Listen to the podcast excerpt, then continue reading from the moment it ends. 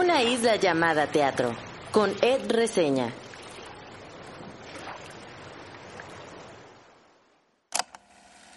Recuerdo la primera vez que fui al cine solo. Tenía 14 años. La película El último samurái. En lugar de estar viendo a Tom Cruise en pantalla grande, se supone que yo tenía que estar en el boliche de al lado en el cumpleaños de un compañero de la secundaria. Pero me pareció mejor plan ir al cine solo por primera vez que estar en un lugar y con gente con la que no me sentía cómodo. Aunque me tuve que salir un poco antes de la función porque mi mamá iba a pasar por mí al boliche. Creo que la primera vez que fui al teatro solo fue cuando tenía 16 o 17 años. Y fui a ver una versión de Edipo Rey al foro experimental del Centro Estatal de las Artes en Mexicali, donde vivía. Era una producción del DF o de algún lugar de por acá. Y me impactó lo que vi. Una historia mucho más adulta, fuerte y que básicamente estaba contada a través del diseño de movimiento, de la corporalidad de su elenco. Esta vez sí terminé la obra y me fui muy contento de haber ido al teatro solo. Con el paso de los años, ir al teatro solo se ha convertido en mi momento especial. Y aunque también me gusta ir acompañado y hasta en bola, Ir al teatro solo me da paz. Gracias por entrar en esta isla. Yo soy Ed Quesada o Ed Reseña. En mi isla hay quesadillas con queso, obviamente, la música de Adele y, por supuesto, hay teatro, mucho teatro. Hace unos meses comenzaron los viajes a la isla.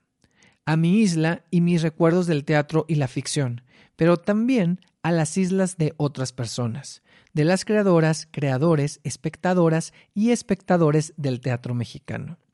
Gracias a las más de 30 personas que han pasado por aquí para conversar, reír, llorar, promocionar sus obras, pero también para cuestionarse junto conmigo los universos que las obras de teatro y sus temas proponen. Y por supuesto, gracias a ustedes que escuchan, gracias por seguir aquí. Desde el inicio de este espacio pensé en tener todo tipo de personas invitadas que mostraran lo diverso que es el panorama teatral de nuestra ciudad. Y aunque es verdad que el foco ha estado en la actuación y dirección, los tipos de teatro y las visiones de la ficción y de la profesión han variado. Hemos visitado islas muy, muy diferentes. Y para este episodio no es la excepción. Yo sé que esta intro suena muy solemne, pero tenía ganas de celebrar estos 30 episodios porque al inicio de este año me parecía todo un reto pasar de los primeros 10. Entonces, gracias a quienes de alguna u otra manera han hecho posible que lleguemos a este episodio 30. La entrevista conversación de hoy es con Regina Blandón. Aunque muchas personas ubican a Regina de la televisión, el cine o incluso de su actividad en las redes sociales, la carrera de Regina en teatro me parece interesante. La he podido seguir y me llama la atención la selección de sus proyectos, de los personajes, los retos a los que se ha enfrentado. Desde hace tiempo quería entrevistarla, la verdad, y justo creo que su regreso a los musicales y venir de pulmones marcaban el momento indicado para hacerlo. En esta conversación que tuve con ella, platicamos de la construcción de su Emanuel en Mentidrags, de esos vestuarios, de cómo recibió la invitación para integrarse de esta manera tan particular y arriesgada, interpretando al primer drag king en este musical. También le pregunté por Pulmones y las funciones que vienen pronto en Guadalajara. Por supuesto que salieron otras de sus obras como The Pillow Man, Parásitos y Hoy no me puedo levantar. Fue una conversación ágil, con momentos bastante intensos, otros emotivos y la verdad con reflexiones interesantes. Antes de empezar, sí les quiero comentar que el sonido está bien, pero como siempre se escuchan algunos ruidos pues de la ciudad, porque grabo aquí en mi casa, entonces se escuchan ahí pues los perros de los vecinos, los ruidos de la calle y otros sonidos por ahí, pero la voz tanto de ella como la mía siempre están en primer plano y se entiende. Y pues ahora sí, sin más, conozcamos un poco de la isla de Regina Blandón.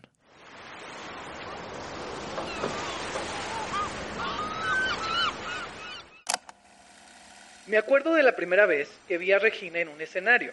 Fue interpretando a la irreverente y divertida Patricia, o Patrix, en aquella temporada de Hoy no me puedo levantar en el Teatro Aldama. Recuerdo reír y llorar y verla cantar su Hawaii Bombay y Mujer contra Mujer. Hay una escena del teatro en general que viví en mi memoria. Regina actúa en ella Es la icónica, para mí, escena de la fiesta en Parásitos, no solo por su grado de dificultad al interpretar muchos personajes, sino porque es tan ágil y de alguna manera tan mágica que cuando la vi dije, el teatro solo puede lograr esas cosas. Me acuerdo de su Eva en Happy, ese personaje tan fuerte y manipulador, harto de todo hasta cierto punto. ¿Cómo olvidar la entrañable e intensa de Pillowman, donde interpreta a una escritora y su pasión por contar historias, a pesar de todo, llevándolo hasta las últimas consecuencias? Recuerdo estremecerme con su actuación, no poder dejar de verla, dándolo todo en escena. El año pasado la recuerdo en la primera temporada de La frenética Pulmones, contando una historia con muy pocos elementos y llevándonos de la risa a la reflexión. Recientemente la vi transformarse en Emanuel, para entrar en este mundo de enredos en los que juega su personaje en Mentidrags. Recuerdo emocionarme al escucharla cantar toda la vida y pensar, ojalá podamos seguir viéndola en teatro toda la vida. Hoy nos acompaña. Como Alonso. Hoy, hoy nos acompaña en esta isla llamada teatro. Ya la escucharon. Y me da mucho gusto que esté aquí. Me emociona mucho. Regina Blandón. Uy, no, yo me aplaudo sola. Oye, este, no, pues es que a mí me, me dio mucha. Ay. Ya estamos empezando. Ya. Mucha emoción porque sí, como que. eh, recorrer las obras y demás siempre da, ay, así como sentimiento, vaya. Y aparte con tantas porras y, y tan lindo y decir, bueno, se transmite, ¿no? Pasa. Claro. Este, y para eso es el teatro, o sea, somos un equipo contando una historia para alguien más y qué bello lo que haces y qué lindo que que no, que le, que le es un lugar tan chido al, al teatro mexicano que es vasto y, y enorme y lleno de talento y, y que ojalá siga toda la vida. Sí. Porque a mí, digo, me ha marcado el teatro desde, desde muy pequeña, o sea, casi, casi crecí en uno.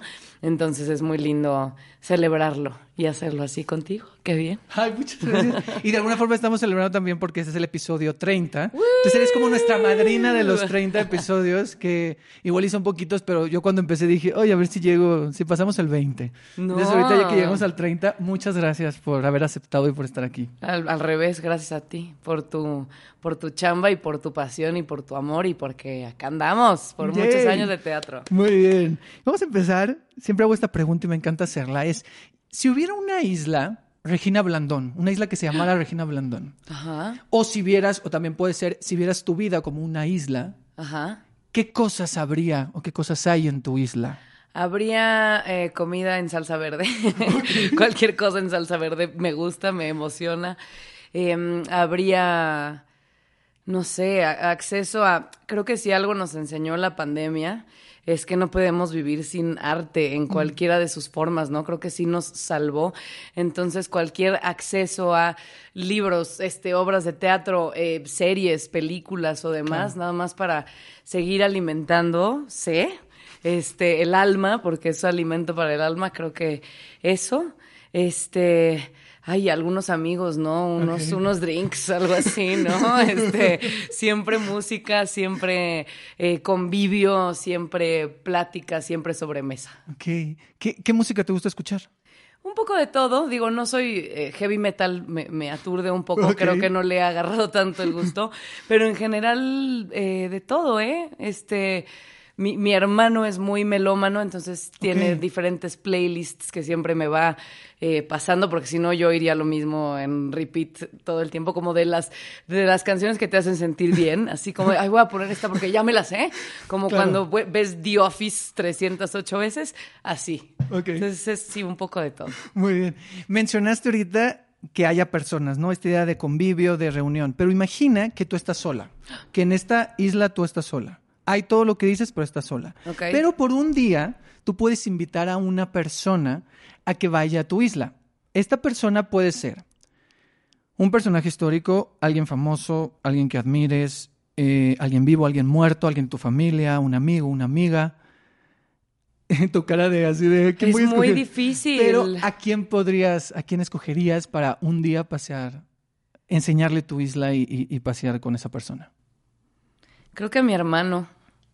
O sea, eh, si estás sola, si llevas sola tanto tiempo, necesitas casa, ¿no? Y es de con las personas con las que más me río, con las que más me entiendo, con las que más eh, disfrutamos de eso, de la música, de, de, de las películas, de la fiesta, de, de todo. Entonces creo que me haría falta un poco de familia. No quiero que mi madre se sienta tan bien que invitaré a mi madre y luego a mis amigos cercanos, ellos sabes, saben quiénes son. Claro. Pero, pero sí, eso. Ok, muy bien. Ahora te quiero hacer una dinámica donde yo te voy a decir una palabra y tú me contestas con una palabra. O sea, lo primero que se te ocurra cuando yo te digo una palabra. Ok. ¿Va? Una palabra o un concepto. Ok. Las palabras tienen que ver con algunas de las obras en las que has estado Vale. o en general con tu carrera. ¿ok? Ok. Las palabras que, se- que tú me digas pueden tener que ver en ese contexto o no. Puede ser lo primero que se te ocurra. ¿Va? Ok. Ok. Música. Pensé maestro, pero no sé. Eh, música, vida. Televisión. Eh, infancia. Jugar. Teatro. Actuar. Eh, pasión. Teatro musical. Dificultad y diversión.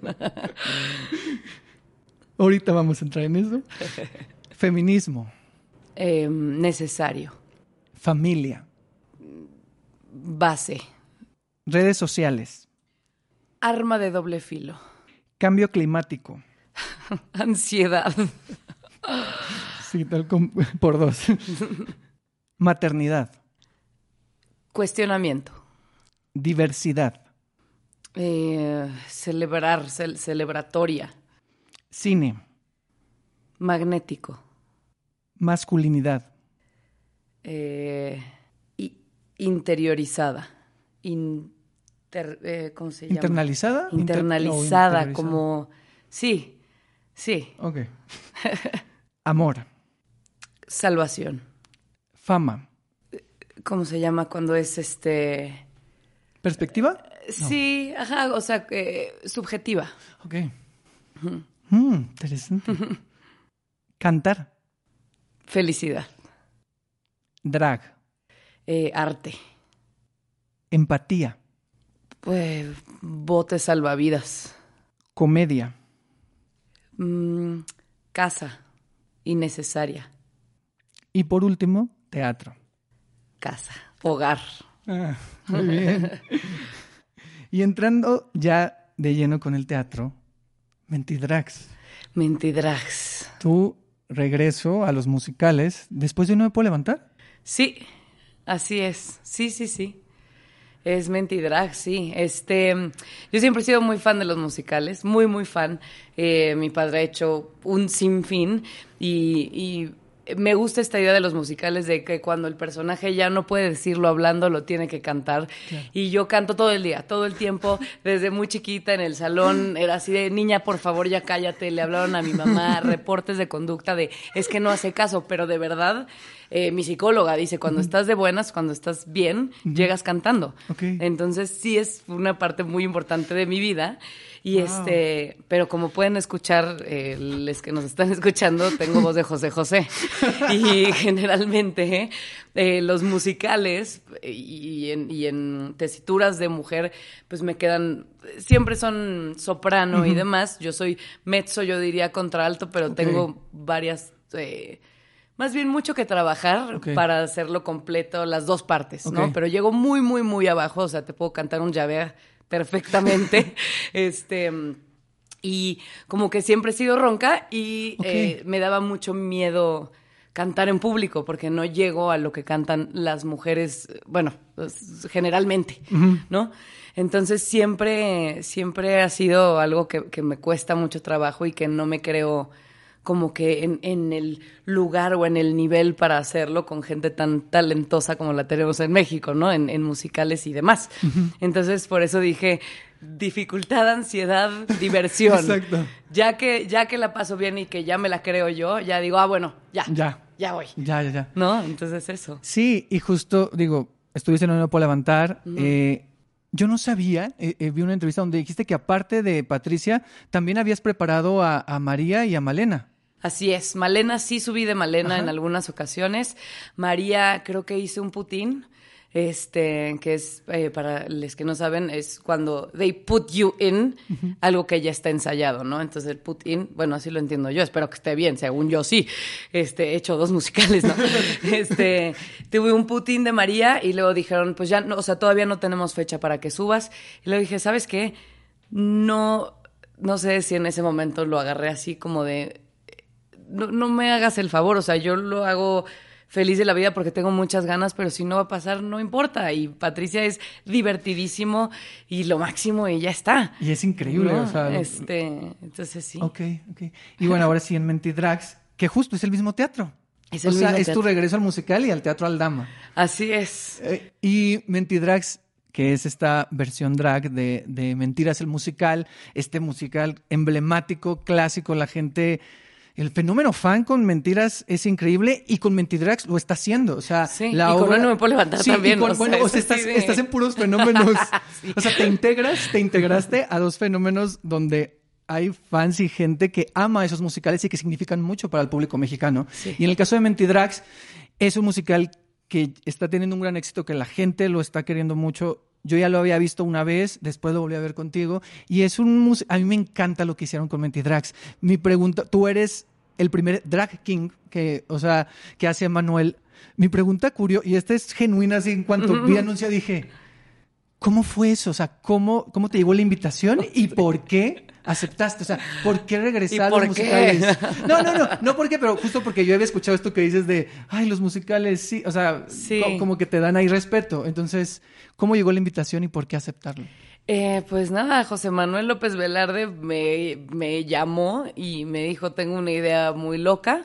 Ya si estamos en Mentidrags, tendría que también ser un drag king, o sea, tendría que Manuel eh, estar en esta exacerbación de, de, lo, de la masculinidad, ¿no? Porque ese es el drag, porque hay drag queens mujeres también y hay drag kings hombres y mujeres.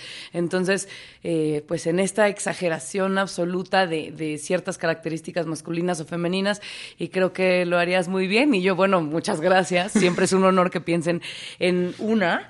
Pero qué difícil, o sea, ¿por dónde te lo imaginas? ¿Cómo te lo imaginas? ¿Cómo es el vestuario? Él hizo el vestuario, o sea, estaba tan emocionado que, que de repente así me mandaba imágenes y, y esta peluca rosa y no sé qué, y traes un peto como de maniquí de Ken que te aplasta las chichas, o sea, traigo el busto aplastado toda la función así de, ¿no? Este, y pues esto, y aparte justo eh, resultó que estaba Barbie a la par, que no fue ni idea de, de ese Ken, pero, pero sí, como ellas están en una cajita, pues él tenía que ser como, como el, el muñeco de acción, ¿no? Claro.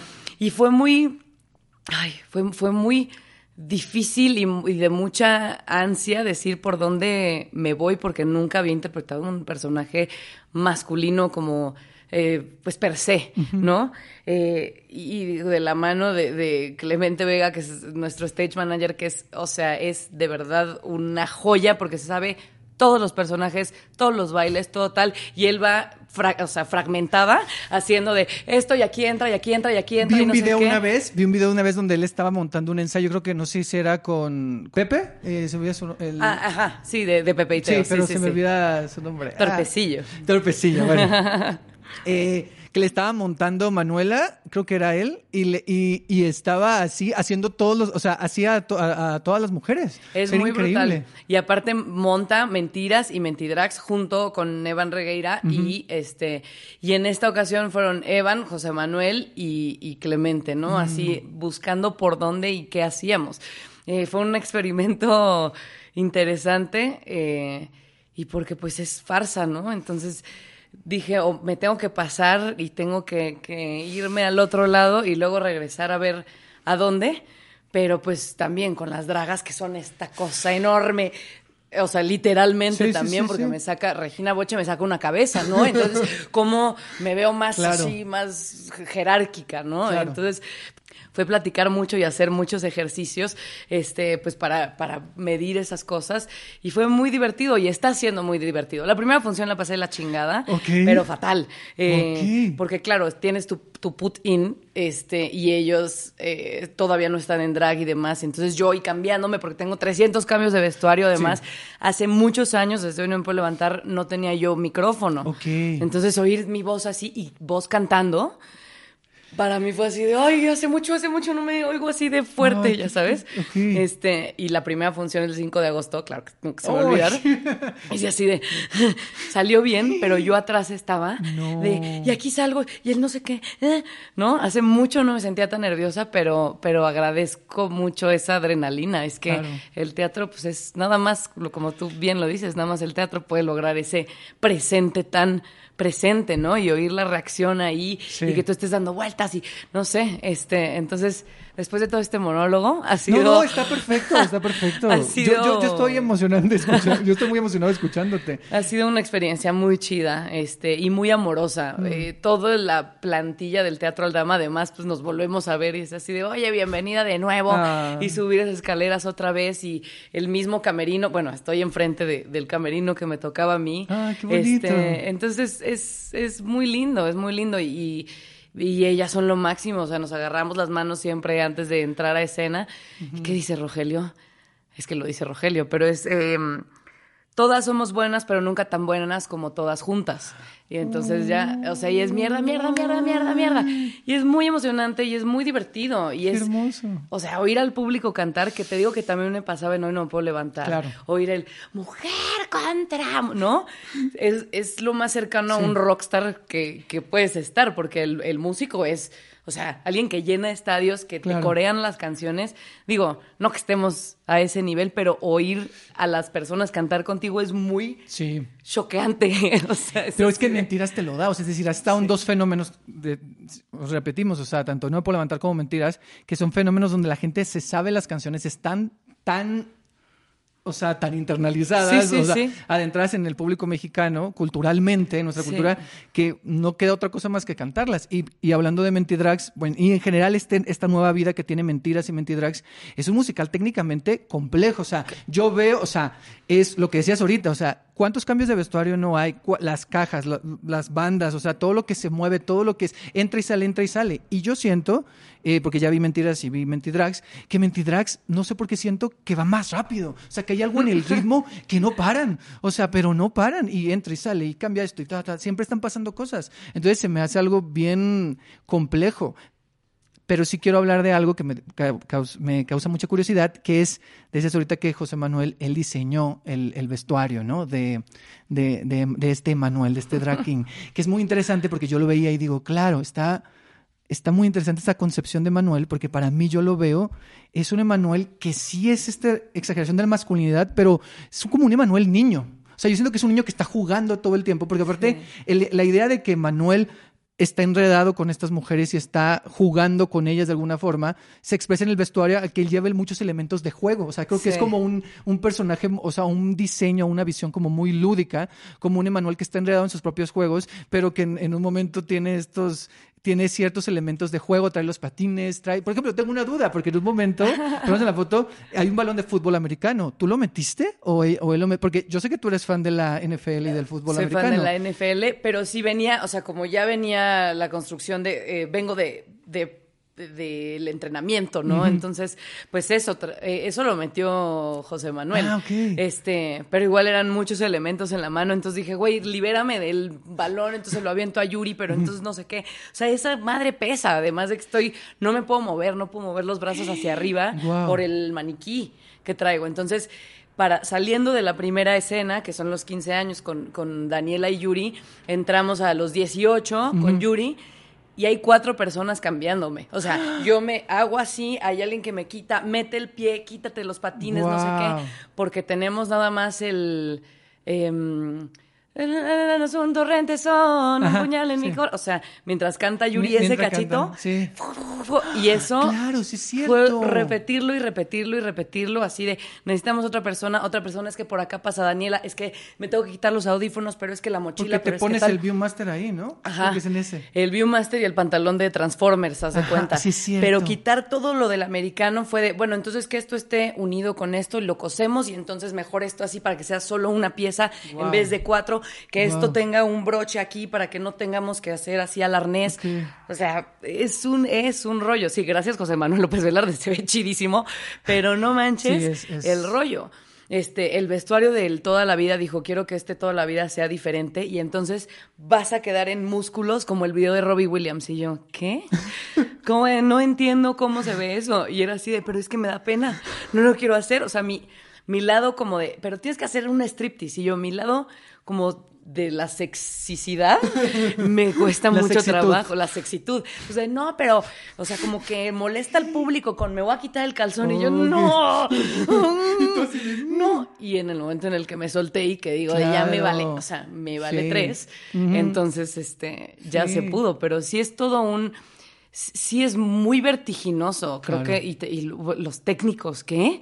Han, o sea, lo que mueven y sacan las cajas, el ataúd y va encima de no sé qué, aquí no puedes estar porque ahorita vienen las letras que, tal, tal, o sea, tú ves ese, ese backstage y es una cosa, hay cosas, el vestido de Daniela de la boda está colgado porque no cabe entre piernas. Entonces lo bajan para ponerse en la boda y lo vuelven a subir porque no cabe nada de lo enorme que es todo. Entonces, sí entiendo eh, que se sienta como más vertiginoso eh, y más rápido y tal, también por las formas y Claro. el no sé qué y, y en el cuerpo, o sea, yo sudo lo que... No, lo que, o sea, me tengo ahí. que quitar el- la malla que traigo con no sé qué, me la tengo que quitar en algún momento en el segundo acto para ponerme lo de Robbie Williams abajo, encima la malla y encima otra vez el vestuario para hacer flashbacks. Ok. Y esa malla, o sea, haz de cuenta que la metiste así al lavabo y salió de la cantidad de sudor No. que sientes así, ya sabes que se te escurre por el Ah. cuerpo.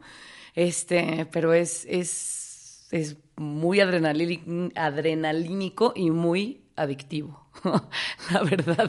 Está muy divertido. Sí, no, no, o sea, yo me imagino, yo- no, el público, nosotros nos divertimos también. Sí, sí. Algo que me gusta de Mentidrags es que eh, siento que hay muchos chistes que tienen que ver con el vestuario. O sea, por ejemplo, ya en la versión, o sea, por ejemplo, Rogelio, cuando hace Lupita, juega mucho con una parte donde trae como estos leoncitos a los lados. Sí. Y me encantó que también hay un juego muy particular con Emanuel, con esta como que dices carcasa, cuando haces el lo juro, que cada vez que hace lo juro como que te, como que te golpeas, ¿no? O dices ah, o algo, Sí, hay un de juego. que le duele. Y esto que decías de, de que es como un niño chiquito, claro, o sea, tomó dimensión, creo que para mí, Emanuel, porque, a ver, las canciones de los 80 son muy misóginas, o sea, son muy, este, y tú, amiga, me engañaste, pero el hombre todo chido, y eso es de Manuel.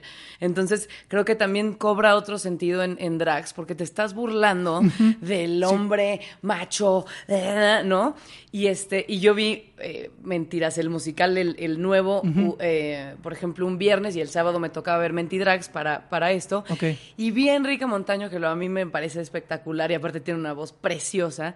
Y dije, ah, ya vi. O sea, eh, esta, esta cosa, porque yo estaba como buscándole el, no, porque entonces sí está enamorado también de ella, porque entonces que no la haga sentir mal. Claro, en esta como justificación, y Emanuel no tiene justificación, o sea, no es que sea malo, nada más es así juega y así le sale. Entonces, esta, esta como desfachatez de decir de, oye, pero tú estás guapísima, ay, chin, la cagué, pero bueno, ni modo, yo lo resuelvo, no hay pedo. O sea, lo vi en Enrique muy chido y ese fresa y ese no sé qué Sí, y cómo va cambiando. Entonces, este, estuvo, estuvo muy lindo verlo porque dije, ok, es un hombre que no se tiene que justificar y yo le estoy buscando por todos lados Claro. porque a mí me parece muy machista, ¿no? Pero al final de cuentas la crítica, o sea, el- lo que dices ahorita, o sea, está en- en que te estás burlando de eso. ¿no? O sea, Claro. te estás no solo estás burlando, eh, te estás burlando de- del machismo del personaje, sino también lo que me encanta de Mentidrags, y lo veo muy marcado en, en tu Emanuel, es que justo decías, o sea, es también hacer una crítica y burlarse un poco y jugar con esos estereotipos de género y con las expresiones de género y cómo se tiene que ver uno, o sea, no, porque la peluca que trae Emanuel es rosa o roja o no sé Sí, qué. sí, rosa O- con o- naranja, o con- sea, va exacto. cambiando. Entonces, me, me explico, es muy interesante cómo se está jugando tanto en la forma, o sea, y como en el fondo, en cómo tú tienes la percepción de ese personaje, ¿no? Sí, y el machismo de, sí, de Emanuel, o sea, uno como hombre machista, y de nosotras mujeres, que también tenemos, por eso dije masculinidad y, o machismo, que no es lo mismo, pero me remitió a eso, tan interiorizado, o sea, em, porque ellas también es de tú me engañaste y tú pinche vieja y tú no sé qué, y al final es de no, unidas somos más fuertes, Sí. amigas, ¿sabes? Y ese, ese, creo que tomó una dimensión más chida, o bueno, a mí me hizo mucho sentido eh, que fuera Emanuel en Mentidrags un drag king, eh, por eso, por, por exaltar estas cosas, o sea, como crítica al machismo y, y, también como desafío de, de, género, de quién te dice cómo se tiene que ver, de qué tamaño tiene que ser, cómo tiene que hablar, eh, qué cosas le duelen, no le duelen, o etcétera, ¿no? Entonces, eh, creo que toma una, una, dimensión linda. Y de pronto, una chica saliendo de la función esta del 5 de agosto es de, te besas a todas las dragas, qué envidia. Y yo así de, ok, ¿sabes? O sea, es como de, ¿no? Es, es, es, todo un universo de quién es quién, con qué, quién es con quiénes, da lo mismo. Sí, justo. Y ella dijo, güey, qué rico, va, ¿sabes? Entonces me parece muy chido, muy chido eso. Totalmente. Y estás al lado de un elenco increíble. O sea, es increíble el elenco. Te quiero preguntar, ¿qué has aprendido? ¿Qué has aprendido de de Fer, de Rogelio, de la otra Regina, sí, sí. de Jerry. No sé si te ha tocado dar funciones con Carlos y con Emi. Entonces... También con Carlos, también con Emi. Con Emi ensayé. Ajá, ah, ok. Este, su Daniela y yo ensayaba a Emanuel. Ah, entonces, Así. ¿Qué has aprendido?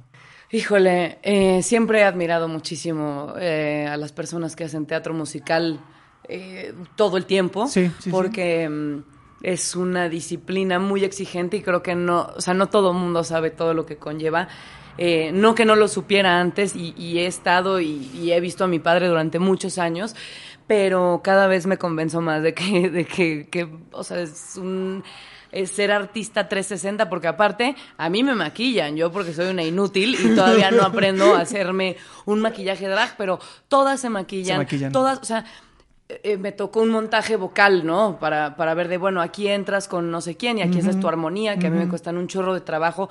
Todos han sido de, ¿qué necesitas? ¿Qué quieres? Y si mm. no, octávala, no hay pedo, sube la laringe. Y yo, ¿cómo subo la laringe? no sé, no sé, o sea, porque obviamente, porque no lo he estudiado y pido perdón, pero ya estoy en, clases de canto de nuevo. Este, pero mm, eso, los oía cantar, y dice, no, es que tú haces, ah, y yo hago, ah, Dios, y se juntan las cuatro voces como si nada, o sea, el otro así en un celular, el otro comiendo papas, o sea, con una naturalidad que dices, güey, qué pedo este talento, ¿no? Y sobre todo en, en una cosa muy generosa de entra alguien nuevo casi casi por semana, este, ¿no? O sea, porque ha habido eh, ensayos y reensayos y reensayos y, y, y todo funciona como relojito y son muy amorosos y creo que eso, o sea, me refuerza más la idea que, que, siempre he tenido como muy presente de solo hay que ser empáticos, solo hay que ser chidos con la banda, solo no hay que juzgar y tender la mano a quien, a quien está junto a ti y ya está. Este, entonces me hace mucho sentido eh, como el concepto comunidad teatral estando ahí, ¿no? Este, y eso, eso es, o sea, que, que no importa el nivel, entre comillas, que creas tener o no, siempre puedes aprender algo de alguien más y siempre eh, hay alguien ahí en el escenario. O sea, yo a donde voltee en ese escenario hay alguien que te agarra con los ojos y dice, todo bien, ¿cómo vas? Ah. Este, ellos cuatro, quien esté en el escenario y la gente detrás. Entonces es todo muy amoroso. Eso es lo que he aprendido. Y a subir a laringe. Ah, a veces, cuando lo tengo más consciente, pero, pero eso. No, no, es, es, es, muy interesante esto. Y es lo último que dices, eh, con lo de las palabras que decías que el teatro es casa. Es eso, ¿no? O sea, es casa, es familia, es comunidad y como ahí se ve. O sea, es decir, no, no, no es solo una pantalla de, ah, es una comunidad porque somos mucha gente. No, porque hace lo que hace una comunidad, se apoyan, te, como dices, te cachan, están ahí para, para eso. Para ir cerrando Mentidrags, te quiero preguntar a ti como actriz y como persona, ¿qué te ha dejado Mentidrags? Ay, como que sí me puedo seguir atreviendo, o sea, eh, creo que la profesión, como que más veces te dicen que no que las que te dicen que sí. Digo, yo empecé muy chiquita y, he tenido la fortuna de trabajar en, muchos lugares y demás, pero también he hecho muchos castings y he, este, y he recibido muchos nos o muchas em, críticas, eh, o sea, a mi persona o a mi trabajo tal y es parte de, pero creo que, que vale la pena seguirse eh, retando y atreviendo y estudiando. Y, y si bien, o sea, mis padres siempre me aterrizaron mucho y, me dijeron no te creas ni lo muy bueno ni lo muy malo, este, como que no, no hagas caso a las críticas muy buenas ni a las muy malas, quédate en una cosa centrada y, linda, este, creo que, em, que, que, siempre tener miedo de hacer las cosas está bien y que siempre te siga dando nervio hacer las cosas está bien y que y, y a creer más en mí porque eso, siempre te cuestionas si eres lo suficientemente bueno, el síndrome del impostor. Y creo que todo mundo lo tenemos. O sea, bueno, o de las personas con las que he platicado eh, de nuestra psicología. Es un gran tema el que tocas, porque mucha gente que ha estado aquí, hemos, sobre todo con mujeres, hemos hablado del síndrome del impostor y el síndrome del, del síndrome del impostor. Sí, y alguien se va a dar cuenta de que no eres tan bueno como eh, tu, el trabajo o lo que te elogiaron o lo que, no sé. Y este, y entonces eso está chido, o sea, me he dado cuenta que me valido mucho por el aplauso o por la, o, eh, yo, bueno, a un director es de, ¿qué pasó? ¿Por qué no me salió bien? Eh, pero en el en el intermedio, ¿eh? ¿Qué pasó con esta escena? Alguien no se rió porque yo vi que, ¿qué pasó? ¿Qué pasó? ¿Qué pasó? ¿Qué pasó? Dime, ¿de ¿qué puedo mejorar? ¿Sabes? Todo el tiempo buscando validación a través de los demás, de los demás. Entonces, este, eso, atreverse a divertirse y a confiar en que el otro está junto y que te va a cachar y que si hay gente que no te cacha es la gente que no vale la pena y te vas a ir dando cuenta. Y es a partir de años y años y años, pero pues uno va aprendiendo, ¿no? Em, eso, eso. Eh, Mentidrags me costó mucho trabajo, al principio estaba muy nerviosa y cuando por fin me empecé a divertir, y lo empecé a soltar, digo, cada función la paso mejor. Mm. Y entonces dices, ¿qué, ¿en qué pendejadas perdemos el tiempo? Mm. Porque aparte, el teatro es para alguien más, no tiene nada que ver contigo, nadie te está viendo a ti. Bueno, hay gente que de pronto, ah, pues no me gustó y lo voy a ver y lo voy a criticar todo el tiempo, no importa. Pero se trata de hacerlo bien en comunidad y si no estás escuchando y si tú te estás viendo desde afuera a ver cómo te ves y cómo funcionó y tal y quién triunfó más, pues está cabrón, pierde todo el sentido. Claro, porque es un acto de generosidad. Exactamente, es, es justa, me quitaste la palabra de la boca. No, no, no, que ves, es comunidad. sí, sí. Estamos trabajando en equipo.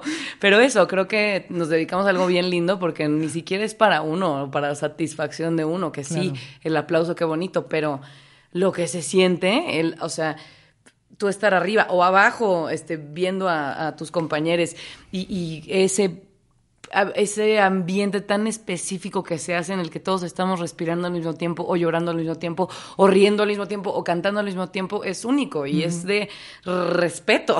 Entonces no tiene nada que ver contigo. Y en el momento en el que un poco entiendes eso, pues las cosas cambian 180 grados, este, no 360 porque regresa al mismo lugar, pues, se voltean, este, y eso es teatro. Digo que cuesta trabajo Obviamente no todo el tiempo este, es, es posible, pero siquiera tenerlo consciente es de las cosas más importantes. Escuchar, ya está. Lo único que tienes que hacer. Claro. Y ya. Muy bien. Cerramos con Mentidrags. Regina va a estar el jueves 12 de octubre a las 8, el sábado 14 de octubre a las 8 y media y el jueves 19 de octubre a las 8. Hasta el momento, ah, cuando estamos grabando este episodio son las y cuando se supone que va a salir, son las fechas que están confirmadas. Ya si hay una actualización, yo se las digo. Claro, y ahí eh, chequen las redes sociales, ahí estaremos anunciando. Y sí, vayan, está muy divertido, la verdad. Van a cantar sin piedad, con un drink en mano, este, cena, baile, show, palomitas, todo. Y luego after, porque luego, o sea, sales de ahí, está el karaoke, se vuelve una fiesta, experiencia completa. Experiencia completa, no se la pueden perder, amigues. Sí, para que vayan ahí a Mentidrags. Y pasamos a lo opuesto. Me encanta el teatro porque puede ser Mentidrags y puede ser dos personas contándote una historia en Pulmones. Pulmones terminó su temporada que, bueno, yo la vi el año pasado contigo, este año la vi con Adriana. Eh, terminó la temporada en el Foro Lucerna. Al, bueno, tú diste la primera mitad, luego Adriana, luego tú regresaste para cerrar la temporada. Sí. Y van a tener dos funciones en Guadalajara. Así es, 20 y 21 de octubre en Guadalajara, Jalisco, en el conjunto Santander. Eh, ay, pulmones.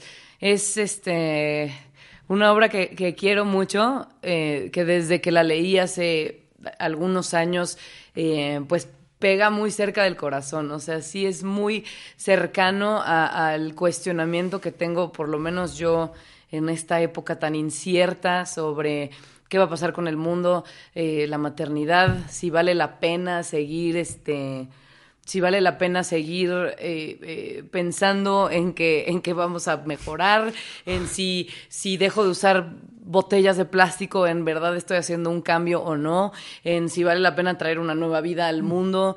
Deja, bueno, cambio climático aparte, en, en cómo estamos, este, cómo nos relacionamos, cómo hablamos con la gente, cómo, cómo en Twitter, bueno, Twitter ahora X, este, atacamos, sin, o sea, cómo juzgamos, ¿no? Entonces, eh, sí, ha sido un, un, todo un, no sé, un, un viajezote. Eh, de hecho, de la primera a la segunda temporada fueron unos descubrimientos absolutos porque ya éramos otras personas y ni siquiera había pasado un año. Y eso te habla mucho de, de pues de cómo somos, ¿no? Y de, y de, de lo que esperamos y de cómo vamos cambiando y, y Pulmones habla de eso, de, de una pareja que con una simple pregunta de ¿quieres tener un bebé? se les vuelca todo y la relación y todo lo que habían pensado de la otra persona.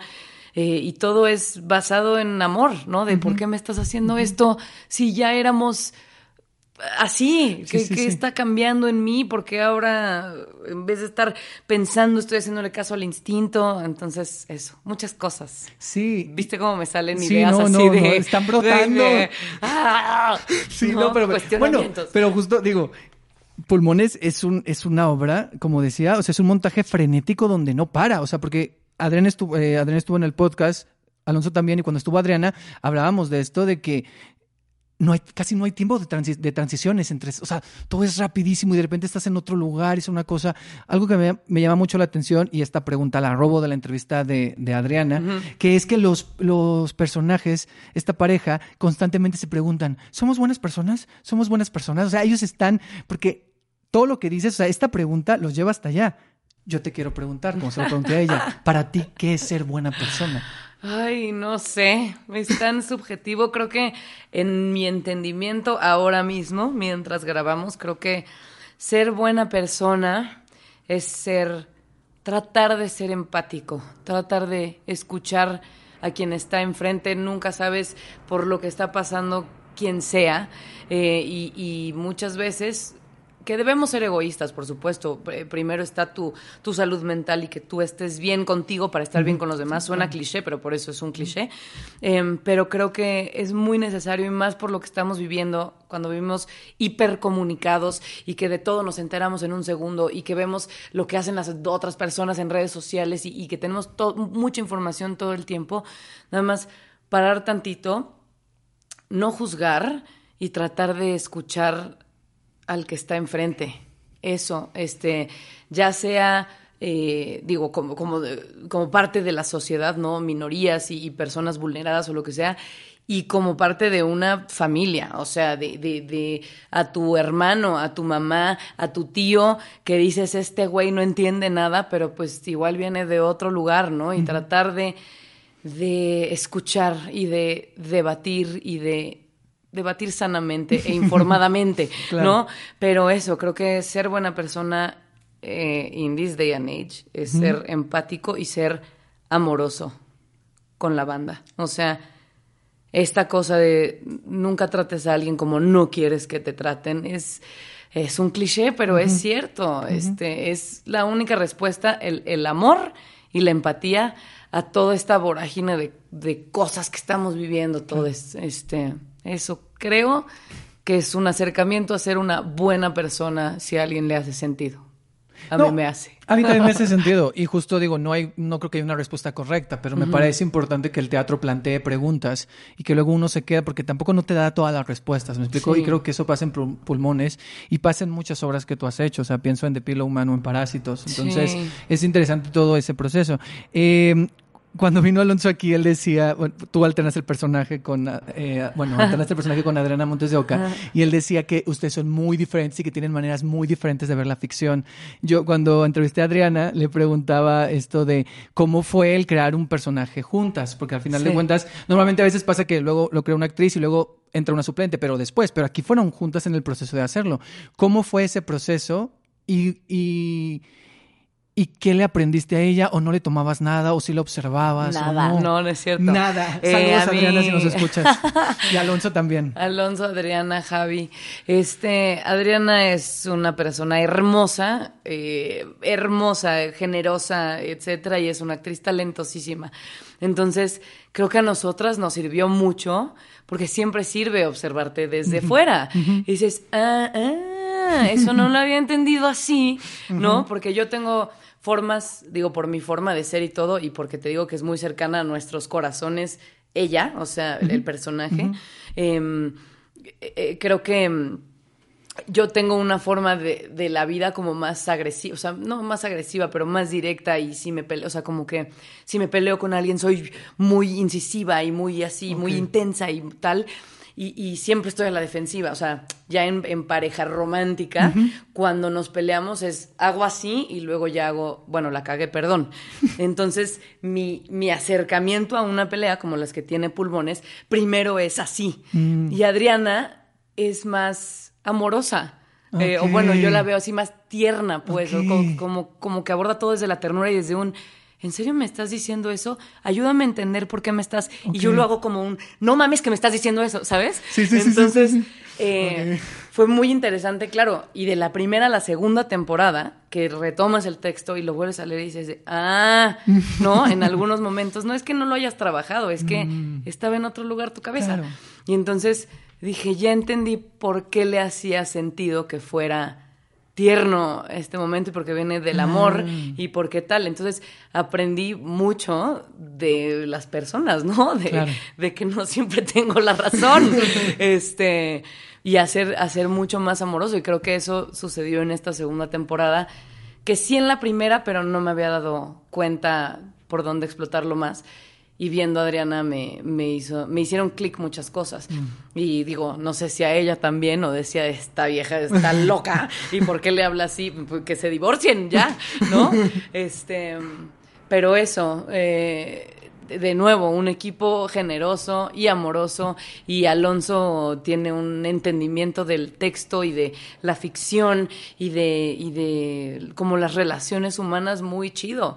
Y lo que decías de estas reflexiones, ¿no? Que hace el buen teatro, si se puede llamar buen teatro, pero bueno, lo, lo que a mí me gusta que me pase eh, cuando veo ficción es este pues estas preguntas, ¿no? Estas reflexiones que, que tiene esta obra, muchas. Y después de ensayos y ensayos y ensayos, eh, nos, o sea, estamos en el mismo lugar los tres, cuestionándonos. Eh, Adriana dijo, creo que después de hacer pulmones, pulmones, nada me hace estar más segura aún de que quiero ser madre. Javier dice, no lo sé. Eh, Alonso dice, nada me hace estar más seguro de que no quiero paternar. Y yo digo, no lo sé. Entonces, seguimos en el eterno cuestionamiento de qué será que haga yo y cómo, ¿no? Y, y creo que eso es lo que mueve tanto a la gente cuando, cuando ve esta obra. Sí, y mueve la, la- esta, hace poco que yo la vi con Adriana justo, o sea, ya la he visto el año pasado, la vi ahora, y, y sí es una obra con, la- con, con la que la gente se puede conectar. O sea, yo, el público está ahí, porque aparte la obra va muy rápido, y te identificas, o sea, más allá de este rollo de sí, sí o no tener un, una Sí. criatura y traerla al mundo, o sea, la forma también, le decía Adriana, que los personajes luego dicen cosas medio políticamente incorrectas, o sea, se les Sí. lo vomitan todo y lo están vomitando y dices, claro, es una conversación que yo he tenido con alguien que públicamente no la he tenido, pero lo estoy viendo en un escenario, Total. pero me ha pasado, ¿sabes? O sea, y creo que esa es un poco la magia de, de Pulmones, magia que va a vivir el público, me encanta la conexión, de Guadalajara, Claro. porque ya para cerrar, 20 y 21 de octubre, en el Conjunto Santander, sala 3, ahí van a estar. Sí. Javier y tú. Javier y yo, y este Alonso también va a ir, porque aparte es un espacio nuevo, caben pues el triple de personas que caben en el, en el foro Lucerna, entonces también ahí medir cómo nos movemos, qué tan fuerte, qué tan más fuerte hablamos o no. Eh, pero pues sobre todo creo que quien sea que haya tenido pareja, em, ella, él, él, él, ella, ella, ella, ella, ella, él, lo que cualquier combinación se puede ver reflejada en cualquiera de los dos personajes, porque es, o sea, la escena eh, en la que están teniendo sexo, eh, que ella le dice, es que tú siempre pones esta cara, y él dice, pero pues me estoy concentrando, pero pues a mí me da miedo, ¿no? Entonces cualquier discusión, o sea, lo que llega de, del cuestionamiento de tengamos un bebé, lleva a discusiones mucho más profundas que tal vez no se habían dicho, que tal vez no habían pensado, que tal vez no, y habla eh, en esencia del amor y de que Sí. todos estos cuestionamientos y todas estas peleas vienen desde el es que sí quiero estar contigo y quiero seguir contigo, pero ¿qué me está pasando y qué está cambiando en nosotros, en nosotres, después de esta pregunta, ¿no? Eh, y creo que eso es lo lindo y por eso conecta tanto. Sí, sí. Este, quiera ser padre, quiera ser... Una amiga me decía, yo no la quiero ir a ver porque no me quiero arrepentir de no haber tenido hijos. Y yo, no, no, no, no, tranquila, tranquila, tranquila. Habla de la vida, Exacto. del amor y de- del ser humano, en esencia. Sí, sí, y al final cada quien se lleva sus propias preguntas, sus propias reflexiones, como lo dijiste ahorita, o sea, estas cuatro personas, tú, Javier, Adriana y Alonso, les genera diferentes preguntas dif- y algunos no se responde, ¿no? Algunos siguen el Claro. no lo sé. No lo Pero sé. así, eso es lo padre también del teatro y lo bonito del teatro. Y hablando del teatro, vamos a pasar a una dinámica que me gusta mucho, que yo te voy a decir una obra en las de las que has estado y tú me tienes que decir un recuerdo, un recuerdo que tengas de esa obra. Puede ser específicamente una imagen como de me acuerdo de esto, ¿no? O de tal cosa, muy específica. Hoy no me puedo levantar. Ay, este, yo llegué a, esa audición porque la había visto la primera temporada diez veces. Mis padres son muy fans de Mecano, por ende yo también. Y este, y entonces pues audiciones, no sé qué, tal, tal, tal. De hecho, Pita Salazar, que está ahorita en Mentidrax, que hace toda la organización, bla, bla, bla, eh, llegó por mí a la fila. Me dijo, oye, que si quieres pasar ya a audicionar. Y yo, pero estoy en la fila. No, no, no, no, corta la fila. Y yo, no, no, no, no, no, me estoy preparando, espérame tantito. Yo no sé si quiero cantar o no, o, o cómo le voy a hacer o tal, ¿no? El chiste es que llegué con Mujer contra Mujer en el tono de Guillermo. Este, dije, mira, esto es lo que hay.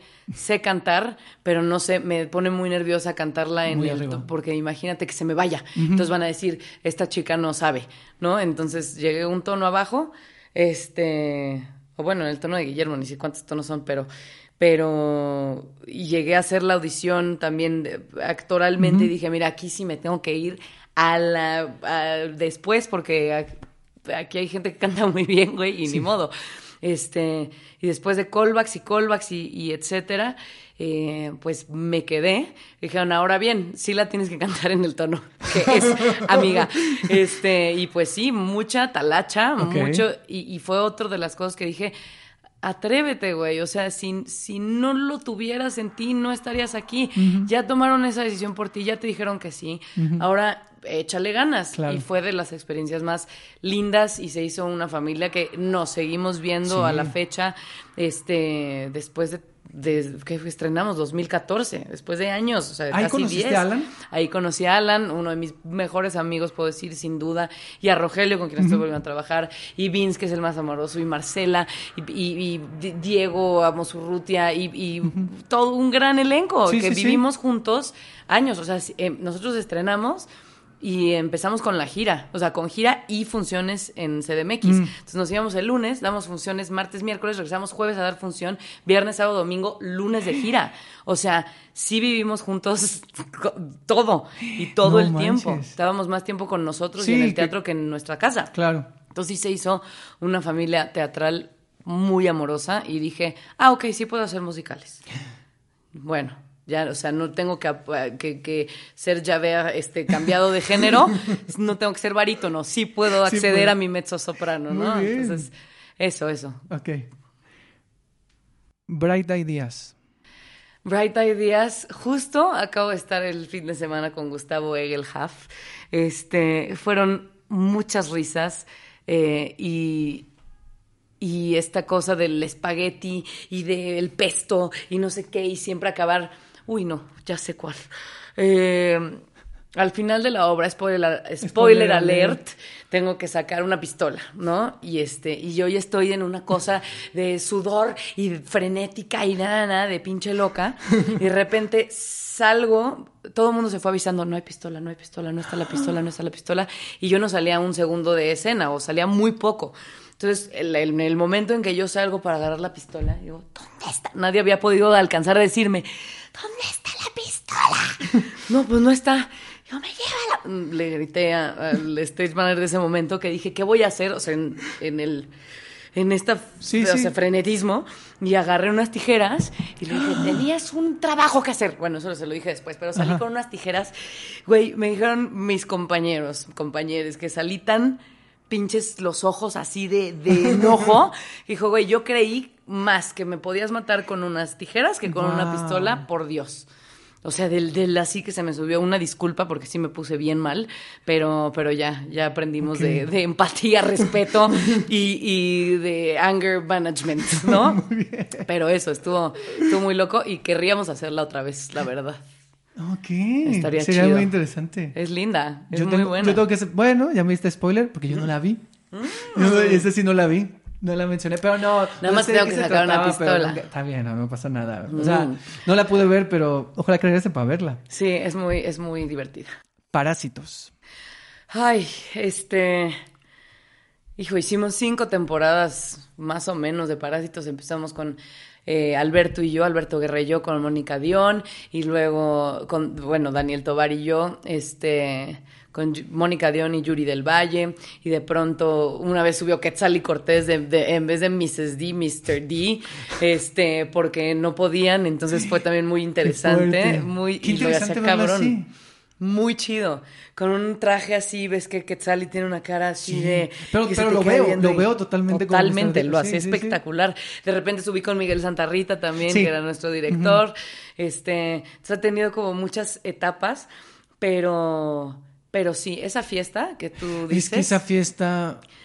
Nuestro colchón de seguridad, seguridad era pasarla, este, bueno, toda la obra y la fiesta dos veces antes de cada función. Ah, ok. O sea, a fuerza, porque si no era de, y claro, había veces de, eh, entre tanto, y no sé qué, y pam, Gustav, que sí se nos ha ido a los dos, digo, en algunas ocasiones, pero sí, ese es el ejemplo de, de me cachas, te cacho, Sí. de en el escenario más cabrón que yo he vivido, porque sí, si yo veía a Daniel así, era de, o sea, tenías que ir tres pasos adelante para retomar y saber en dónde está parado cada quien, cada miembro de la fiesta. No o sea, eran manches.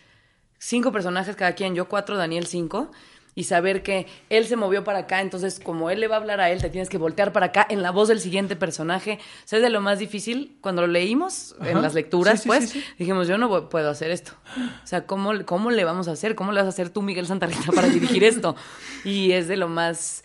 eh, este adrenalínico otra vez y, y- y- y ansie- de ansiedad Sí, sí, sí. y de tal que, que me ha tocado hacer. Y nos teníamos que tomar había días de doble función y nos teníamos que tomar así bebida energética de a litro. Wow. este porque si no no no daba el cuerpo pero es muy gratificante. Esa obra es, es muy chida. Sí, esa obra y esa escena, bueno, eran, y justo lo que dices, o sea, de una precisión, o sea, y, por, y porque no puede parar, o sea, va, va, va, va, va, o sea, es como una montaña rusa que empieza y, Sí. digo, la- un, un poco cliché la, la analogía, pero es algo que, que- que Sí, sucede. Y esa obra, por ejemplo, yo la fui a ver con mi hermana y es de sus favoritas, es de mis favoritas, y Qué luego chido. vino mi hermano que no vive aquí y mi hermana lo llevó y yo vino una Ah, amiga y luego la vimos en la teatrería, o sea, yo la, y luego yo la vi también en pandemia, la grabada. En la grabada, Entonces, sí. entonces también te digo, es una obra que he seguido y que a mí me gusta mucho y le tengo mucho, mucho cariño. ojalá Para- regrese también Oh, ay, sí, ojalá. Sí. Y mira, la, la última para cerrar esta parte,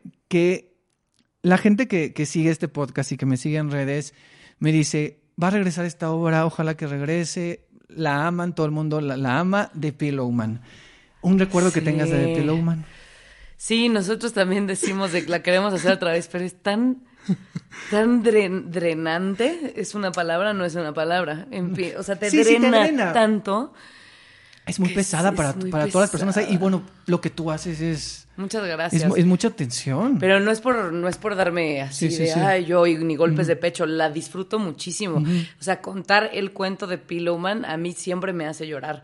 O sea, ese cuento me parece es bellísimo, es bellísimo y, el- y las imágenes y todo y también fue un proceso muy amoroso porque ya estaba montada y también entré y Miguel, eh, que también considero uno de los mis amigos más cercanos es Miguel Septián, nuestro director, Sí, sí. es amoroso, amoroso, amoroso y, y también con una sensibilidad brutal, conectamos muy chido y este y pues eso, nada más, yo también eh, leí y dije, no puedo, no, no voy a poder, o sea, es demasiado texto, no me, me voy a acordar, ¿qué onda? Eh, de hecho, me Dura dio... tres horas, ¿no? Tres horas. Y yo, ah, me dio, me dio COVID, este, eh, antes de la segunda temporada, pues. Y aunque ya me la sabía, como que no me regresaba la memoria, o sea, no podía. Y empecé a hacer microdosis de psilocibina, que le recomiendo a quien sea que esté escuchando. Este. Y, la, y la, porque te hace conexiones neuronal, neuronales que ya estaban muertas por los años y por X o Y, y hace que se conecten otras y veas las cosas desde otro lugar. Eh, y yo iba tres escenas adelante, o sea, de tal, tal, y una, güey, pinche fuerza así de, claro que sí, dueña del teatro. No mames lo que me hizo la psilocibina, muy brutal. Son hongos, este, señoras, no se vayan a asustar, no son drogas. Este, y luego dando función, que yo seguía en psilocibina, me di cuenta que no me dejaba, porque la psilocibina se, se usa para curar adicciones, para ataques de pánico, para ansiedad, para memoria, para, ¿no? Este, como cosa psicológica también. Eh, afortunadamente no tenía nada de eso, sino para la memoria me sirvió muy cañón. Pero no me dejaba accesar a ese lugar oscuro, oscuro, Claro. oscuro al que se tiene que ir. Claro. Y dije, necesito oscuridad. Y, la psilocibina no me, no me está dejando. Entonces me la tuve que dejar de tomar, güey. Pero, o sea, del, del lugar así de, en el inframundo al que, al que tengo que ir. Digo tengo, pero, no, o sea, no debería de ser así, pero, pero en esa ocasión sí tenía. Y ya, eso. Y también eh, Mical de Poncho Borbolla, que es una belleza. Y luego Mical de María Penella. Yo no la vi a María. Yo, No yo, yo, yo quería, o sea, porque yo nunca la vi con Pierre, o sea, yo siempre vi a Caturian mujer, ¿no? Ok. O sea, siempre te, te había, la vi dos veces. Sí, sí. Pero no me tocó verla, yo moría por ver a María y moría por ver a Montserrat, porque yo no vi a Montserrat. No. Y porque yo lo que quería era ver cómo cambia, porque dije, es que si esos personajes son mujeres, da otra lectura. Otra lectura. Como la da con tu personaje también. Pues sí, de hecho, cuando eh, yo la vi con, con Pierre, que hacía un trabajo fenomenal, eh, todo el principio la gente se reía mucho. O sea, de, claro, llega Pierre, que es todo lindo y todo así, como que lo ves todo grande, pero es tierno, pero no sé qué. Entonces lo torturan, y entonces cuando lo, lo azotaban contra la, contra la mesa, ja, ja, ja, no sé qué.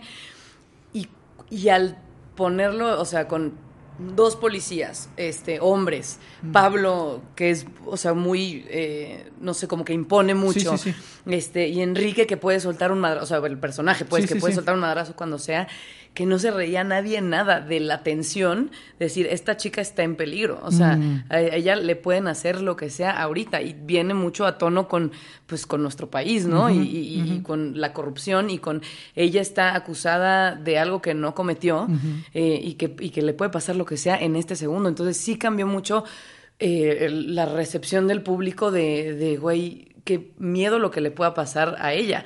Este, y policía mujer, o sea, Monse también era una cosa Me muy imagino, brutal. Me imagino. Porque aparte Monse decía, a mí no me gusta esta obra, me hace sufrir mucho. Me hace, su o sea, de verdad, me lleva a lugares que no quiero. Porque los niños me, me, me parten el alma, o sea, que ver a un, a un, o pensar en un niño en peligro, me deshace el alma, no puedo. Entonces, su personaje agarraba una cosa muy, muy, oscu- muy densa, muy triste y muy de, de- de pobre, eh, esta persona sí está teniendo un- una eh, guerra de moralidad dentro, ¿no? Hay un Era conflicto ahí muy fuerte. ¿no? Muy brutal. Y este, y entonces, pues sí, tuvimos muchas pláticas de, de, me dijo, te quiero tanto que te tengo que poner otra cara, o sea, porque para, para echarte la culpa, entonces, pues todo el trabajo que ella tuvo que hacer detrás de esas escenas y de los dulces y no sé qué. Y María, como no dice Mical qué neurodivergencia es, ¿no? Ajá. Porque es neurodivergente y ya. Su Mical era una cosa como de, como que le daba ansia todo, Ah. y como, como súper enérgica y como, ya sabes, este. Muy diferente a la de Muy Poncho. diferente, eran energías totalmente diferentes. Entonces, las, obviamente las funciones eran otra cosa. Este, estuvo muy, muy chido y muy poderoso. Y también, pues, sí te das cuenta de, que, de que si estás escuchando, sí ves muchas cosas de tu personaje en la otra persona. Mm. O sea, del otro te hace. Eso es, eso es la, la base de, de, ¿no? De la vida. O sea, si tú estás hablando con tu mamá, hablas diferente que si estás hablando con un mesero en un restaurante, que si estás hablando con tus amigos, que con tu abuela, ¿no? Entonces, cómo te afecta a la otra persona, pues es la base del- de la actuación, Sí, de la actuación. según yo. No, no, sí, sí lo es. Y este, y eso, entonces fue, fue muy, es de las obras que más quiero y que también dije no voy a poder. Y, ¿Y y me hace sentir mucho. O sea, me, también me lleva a lugares muy amorosos, muy oscuros, pero muy amorosos también. Y nos hace sentir mucho. Yo, yo siempre pienso que mucha gente cuando... eh, que de repente en las pláticas estamos como hablando de obras, decimos, ah, de Pillowman, y también cuando piensan en, pero no has visto a Regina en teatro, no, es que en The Pillowman estaba increíble, o sea, gracias. no es por hacerte la vara, pero es No, verdad, o sea, gracias. porque creo que sale, es un trabajo que se ve, pues, y como dijiste ahorita, o sea, el trabajo de actuación que, que regrese, o sea, el trabajo de actuación que consiste en construir a la otra persona, ¿no? A quien tienes enfrente, porque es un acto de generosidad, al final de cuentas, esta idea del teatro. Y para cerrar, bueno, ya esta parte Ay, también de, o sea, con María, no, Ajá. nada más ahorita Sí, que me acordé échale, porque échale. se me había, que ninguna de las dos tenemos hermanas, o sea, él- ella tiene hermano hombre y yo tengo hermano hombre, entonces claro. esta como relación de hermanas no tenemos un referente, obvio sí, de nuestras amigas y sí, demás, sí. pero tenemos una forma de llevarnos con nuestros hermanos, o sea, en lo fraternal, muy diferente a... a que si fueran dos hermanas, ¿no? Claro. Creciendo desde chiquitas, porque Claro. decíamos que eh, con Poncho, ¿no? Ella lo rasura, ella lo no sé qué, y no sé, con las mujeres como que no tenemos eso, eso, ah, no teníamos eso tan cercano y hubo una conexión bien chida. Qué padre. Ay, qué... No, o sea, ay, que regrese, porque yo quisiera verlas a las dos juntas. Es que, o sea, las dos son de mis actrices favoritas. O sea, María está increíble. María es Por-. Es estaría increíble que. Mándale un mensajito a Miguel sí, Septién así de, oye, Miguel- este minuto. Bueno, ahora que estrenes Unitod, lo quiero invitar al podcast para que Claro. venga y ahí vamos a hablar de The Pillowman y también así como de Miguel, Mm, así de, ya vino. Regina, ¿qué, qué, qué tal? Y que, y que estén Montserrat y María para poder verla, porque yo no la vi Está, con sí, ellos. campechano, campechano, así que Sí. todos hagamos que funciones todos, de sí, todo. sí, justo. Sí. Ay, qué, qué bonito. Ojalá que regrese. Eh, saludos a Miguel Septién y a toda la compañía de ese de. Pillowman. Y bueno, ya vamos a terminar con una dinámica de preguntas cortas acerca del teatro, ¿ok? Entonces aquí sí son algunas, a lo mejor nos vamos a extender, pero también por tiempo. Sí, no, yo porque hablo mucho. Este, no, pero yo feliz, ¿eh? O sea, yo, yo, yo estoy escuchando, yo estoy muy a gusto. Vamos con estas preguntas. Primera obra de teatro que recuerdas haber visto. Eh, um, ah, es que teníamos un cassette que se llama Animalerías, o sea, una obra que se llamaba Animalerías, que era de amigos de mis papás, y que la canción era au, au, au, ia, io, miau, miau, miau, cocoroco, y eso es lo único que me acuerdo.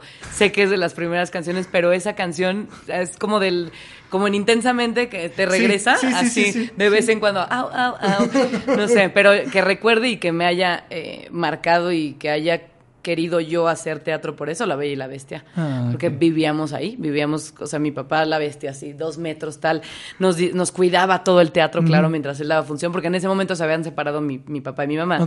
Y mi mamá decía, es que tu papá tiene que estar en el castillo de la bestia, porque es la bestia, por eso no está en Oh. casa. Bravo a mi mamá. ¡Qué bonito! y entonces... ¡Qué fuerte! Sí, entonces íbamos todos los domingos, nos llevaba y nos quedamos ahí todo el día sus dos funciones y pues todo, vestuario, este maquillaje, actores, todo el mundo era, pues están los niños, entonces los cuidamos. Entonces sí, realmente el teatro es un lugar muy eh, comunidad, Sí, sí, o sea, sí. es, es de casa y nos, nos cuidaron mucho siempre, entonces pues eso. Ok. ¿Una obra que sea tu favorita? En general, Eh. ¿Obra que te guste? Como espectadora. Como espectadora. Bueno, un soundtrack que escucho mucho porque me divierte mucho es Book of Mormon. La he visto como cuatro veces en musicales. Eh, Los Miserables, bueno, eh, o sea, también la vi todos los domingos durante dos años, o sea, de, de que mi papá hacía Tenardier, entonces ahí estábamos también y nos echábamos las dos funciones el mismo día y duraba tres horas. Entonces me sé todo, todos Los Miserables. Este, me gusta mucho... eh, bueno, de mis obras favoritas y que quisiera hacer en algún momento, que ya se ha hecho, pero bueno, eh, Tres Mujeres Altas de Edward Mm. Albee. Creo que esta cosa de, de mujeres en diferentes, la misma mujer en diferentes edades diciendo, no has aprendido, sí has aprendido, y que aparte está basado en su madre, me parece brutal. Este. mm, ¿Y qué más? No sé. Eh, ahorita regresamos. No te preocupes. No, hasta ahí era una obra favorita. ya Bueno, te- ya me, ya me, ya no, me no pasa sí. nada, ¿no? ¿no? Ya me sí. Pero me, gusta cómo va tu tren así, Ajá. ta, ta, ta, ta, y de repente... Bueno, vi un mercader de Venecia con Al Pacino, Ok. muy brutal, y vi este a Philip Seymour Hoffman en teatro también que fue muy impresionante. Por cierto, cuando vino hablando de... Mercader Venecia es Shakespeare, ¿verdad? ¿No? Sí. Yo, perdón mi ignorancia. Sí, sí. Yo, a ver si no. ¿Qué? Pero es que me acordé, me acordé. No, no, no, lo voy a dejar para que vean que, que dudo de las cosas. Está bien, es verdad. ¿Sabes qué? Sí, a mí por muchos años eh, me creía estúpida por preguntar Ajá. y está bien no saber. ¿Verdad? Y ya está. Es muy liberador. Como el otro día yo confundí y pensé que, el eh, que mm, todos eran mis hijos, la que historieta de Debo del Río era de Tennessee Williams. Y obviamente Y- no. Y, y que no, pero está bien.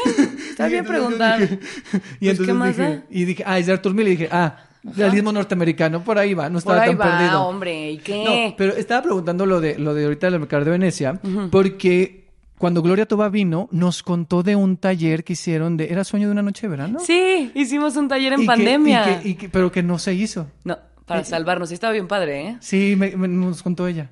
Ah, también Miguel Septién, también. Este minuto pásaselo también. Sí estaría chido, sí estaría chido. Estuvo muy lindo, estuvo muy lindo y todo el tiempo con cubrebocas era así, pero era nuestra necesidad de, güey, que el teatro no se muera, por favor, ¿qué hacemos? ¿No? Entonces de ahí, de ahí salió, se hizo un equipo bien chido. Va. Ahorita que hablabas de obras que querías hacer y mencionabas lo de Tres Mujeres Altas, eh, ¿te gustaría ser ella en Siete Veces Adiós? Eh, de hecho, Alan me ha invitado varias veces y por cosas de tiempo también. eh, todo este principio de año, acabé de trabajar el año pasado en diciembre, este, me acuerdo perfecto, como 17 de diciembre, y estaba yo muy sobrepasada de chamba y de y cosas personales y demás. Entonces necesité un tiempo de salud mental. Este, y digo, entre eso y entre cosas de, de chamba que ya tenía, no, no hemos podido em, ponernos Coincidir de acuerdo y coincidir. suceda. Pero pues sí, tra- o sea, trabajar con Alan siempre, y estar con Alan y con ese equipo tan amoroso Sí. además, pues está bien chido. Entonces esperemos que se pueda lograr y si no, estaré de espectadora siempre con mucho amor. Aunque empezaste de muy chica, ¿cuándo supiste realmente que ya sí querías dedicarte a esto como toda tu vida? No sé si toda tu vida, pero... No, sí, fue, fue, siempre fue muy claro, la verdad. O sea, te digo que yo veía a La Bella y la Bestia y yo decía, yo quiero hacer esto y entonces iba con vestuario, entonces me ponían mis vestuarios y no sé qué. Y, y en cualquier video de chiquitos que tiene mi madre en, en VHS, este... Siempre estoy cantando, hablando, eh, actuando, haciendo, ¿no? Eh, insoportable, poro de mi hermano, pero sí. Em, entonces sí, creo que fue, pues fue de estar tanto tiempo en teatro y, y realmente eh, que fue a los nueve años que mi padre, bueno, mis padres me metieron a un em, a un curso de verano de teatro con algunos de sus amigos. De hecho, estaba Oscar Carapia, que desde ahí nos conocemos.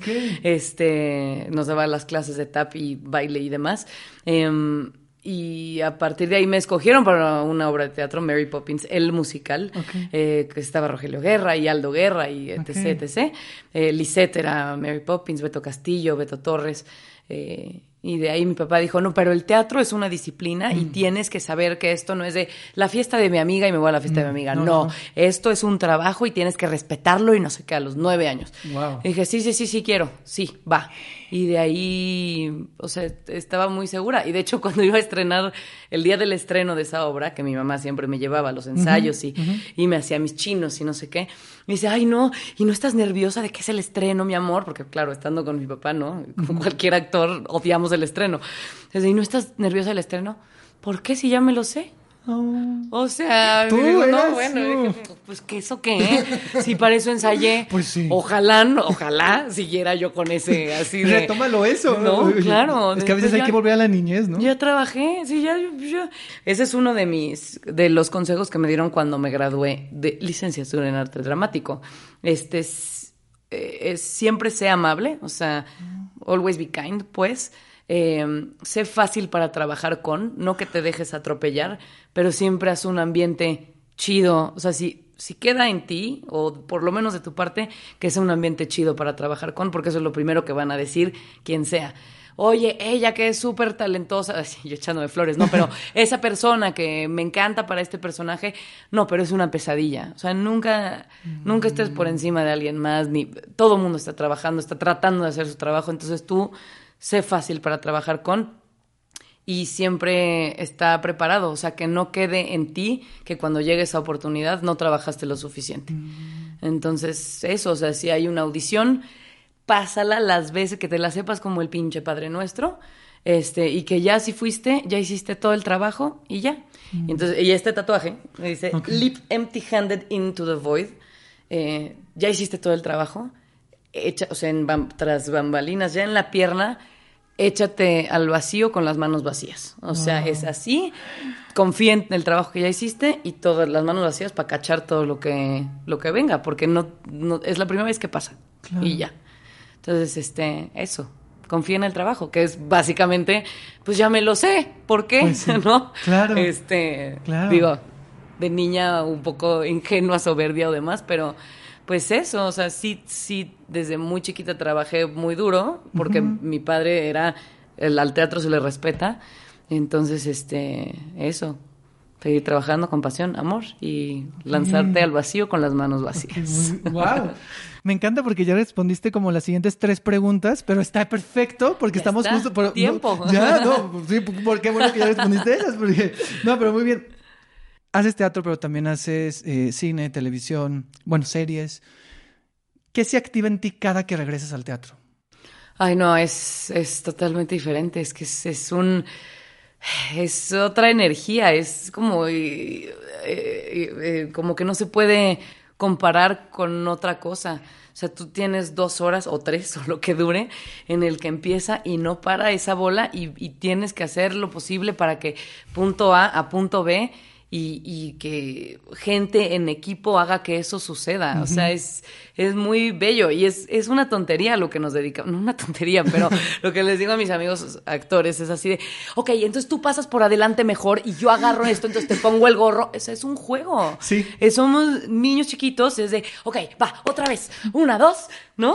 Y es muy divertido, entonces no puedo ser más afortunada de poder vivir de lo que más me gusta desde que tengo memoria y Claro. desde el que lo vi, ¿no? Entonces, eh, honrar, porque son muy pocos los momentos en realidad en los que estamos en un escenario, ¿no? O sea, estás ensayando tal, tal, pero el teatro en sí, así como como momento, Sí, sí, sí. este, son muy breves, entonces hay que honrarlo y hay que disfrutarlo y hay que, y es doctor teatro, o sea, si yo sí he llegado de, eh, por ejemplo, en Mentidrags eh, llegué el otro día de, no, y una gripa así de, y no puedo cantar, no sé qué, este, propóleo, tal, té, ¿no? Te subes, se me quita la congestión nasal, no es broma, y así canté, lo que sea, me bajé, así, segundo acto, gracias, otra vez. O sea, sí me ha pasado muchas veces, y amigos y etcétera, que puedes venir cansado, deprimido, con gripa. Este, yo di función con influenza de Bright Ideas, muy irresponsable. Ya no contagiaba según yo, pero fue así de, me paré de mi cama, fui a dar función y me metí a mi cama otra vez, porque Wow. no había quien, Quien la lo diera. hiciera. Entonces, sí, en el momento en el que pisas, güey, el cuerpo sabe o yo qué sé, doctor teatro. Es que también es la adrenalina, o sea, hay algo ahí que sucede. Ya también lo he escuchado que otras personas lo dicen. Es muy mágico. Sí. es magia, es magia, Sí, magia totalmente. pura. Te guste la obra, no te guste la Claro. obra, todo lo que ha eh, llevado a que ese momento suceda, de ensayos, de etcétera, de, de conjunto de personas que quieren contar algo, porque sí, es muy chido. Entonces, eso, se respeta. Ok. Esta pregunta siempre la hago y probablemente en ti nos lleve otras dos horas, pero trataremos de ser breves. ay, perdón, sí, es- ya, no, no, no, lo, lo digo por, lo digo por ti, no lo digo por... No, yo aquí puedo bien, seguir, ¿eh? No, todo bien, todo bien. No, por la gente también No, está... no, la gente se escucha episodios de dos horas, ¿eh? No, a la gente Ok. le encanta escuchar. No, no, pero está buena, pero está buena. Y esta está de chisme. Va. ¿Cómo llevas la crítica negativa hacia tu trabajo, ya sea en teatro, ya sea en audiovisual, y hacia tu persona? Porque luego también en redes, luego Sí. a veces se meten mucho con tu persona. ¿Cómo llevas esto? La que más tengo trabajada es la de hacia la persona, porque la gente muchas veces juzga sin saber, ¿no? Y entonces tienes que eh, empáticamente o tratar de empáticamente saber o pensar que tal vez esa persona no está en un lugar chido, porque pues eso, o sea, el atacar a una persona así sin saber, eh, viene como de algún tipo de resentimiento, no estoy diciendo celos o envidia, ¿eh? como de algo personal en, en lo que, que no está bien acomodado como para como para ser tan duro, ¿no? Eh, yo defiendo mucho eh, las causas ¿no? sociales en las que yo creo y que, que, si tengo una plataforma en la que puedo llegar a más gente, creo que esas voces tienen que ser amplificadas.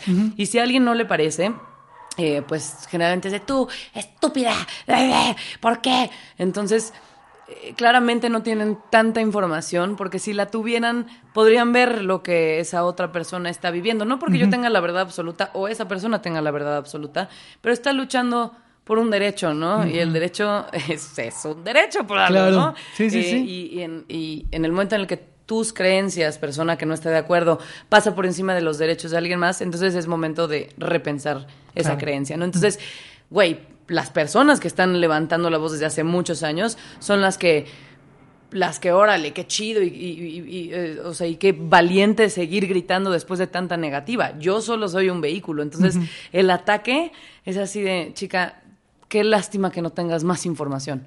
Eh, no porque yo me sienta superior, sino porque soy privilegiada en, en el haber tenido acceso a esa información o a esa educación o a lo que sea, ¿no? Que me hace poder ver más allá de mí y, y- y darte cuenta de, de tu privilegio es muy importante. O sea, en un país como el nuestro, yo soy una mujer blanca, heterosis, este, que tuvo acceso a educación y a una carrera y a estudiar hasta fuera de México, ¿me entiendes? Soy muy, muy, muy privilegiada.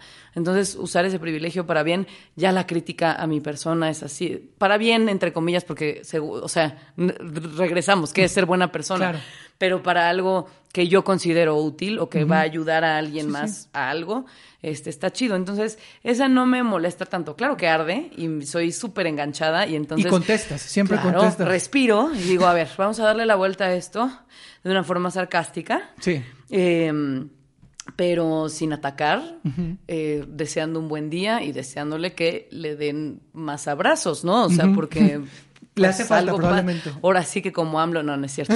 Pero, pero sí, el amor, el amor es la respuesta, siempre. O sea, verlo desde un lugar amoroso.